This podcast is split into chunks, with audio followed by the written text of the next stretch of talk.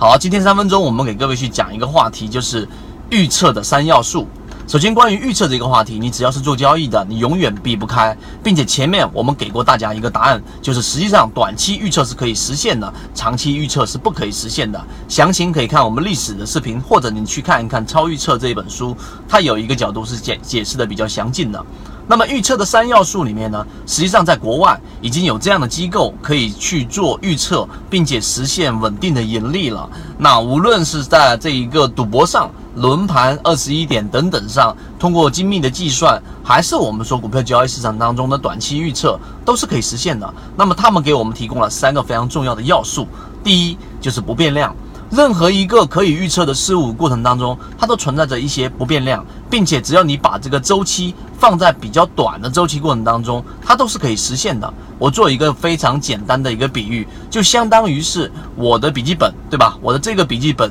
今天和明天的变化，它在硬件上、在形态上、在性能上，基本上变化可以忽略到不计啊，基本上是可以处于这种不变的状态的。那么在交易过程当中，是不是也存在着这样一种不变量呢？实际上是存在着。那举个例子，就像是趋势，它趋势不可能说今天形成，明天改变，明天形成，后天改变，不会的。这只是我举的一个简单的例子。所以在你去做预测的过程当中，你应该去寻找这一个短期内到底什么量是不变的，并且由这个不变量来延展开，去找到套利空间。这是第一个。第二个就是循环。所有的事物过程当中，如果你放在这一种长周期或者高复杂度的这一种预测的话呢，那你就进入到一个无尽的漩涡，永远找不到答案。但是在短期的这一种行为当中，我们是可以进行发现一些循环的，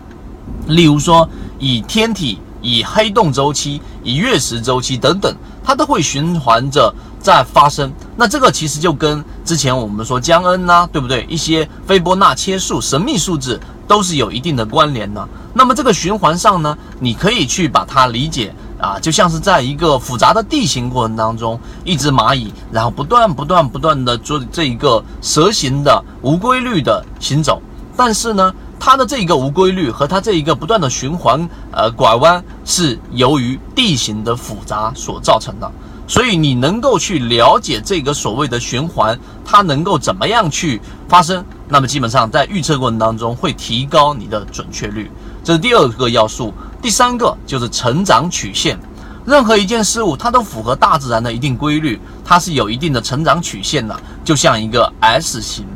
它的成长规律大部分是属于一个缓慢的成长过程，然后快速的增长，然后又缓慢的衰败。这个 S 型的成长曲线，在大部分情况之下，它都会发生在自然界也好，在我们说的这一种呃股票交易市场里面也存在。那么这一种成长曲线，同样的，它会有一个对称性，就像 S 曲线一样，它的下半段和上半段是进行对称的。我想了解技术分析的人也会知道，在技术分析当中，也经常会用到这一种对称性的这一个呃技术手法。那么这个是第三个要素，我们所说的成长性 S 曲线。所以对于预测这件事情，我们后面会有完整版的视频，更加倾注于到底怎么样去做好短期的预测。而至于长期预测，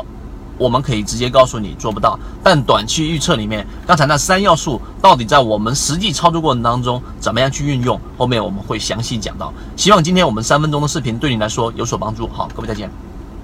正版内容我们都是直接交付到船员手上的，查看我的专辑简介，直接了解获取的途径。好，今天我们就讲这么多，希望对你来说有所帮助，和你一起终身进化。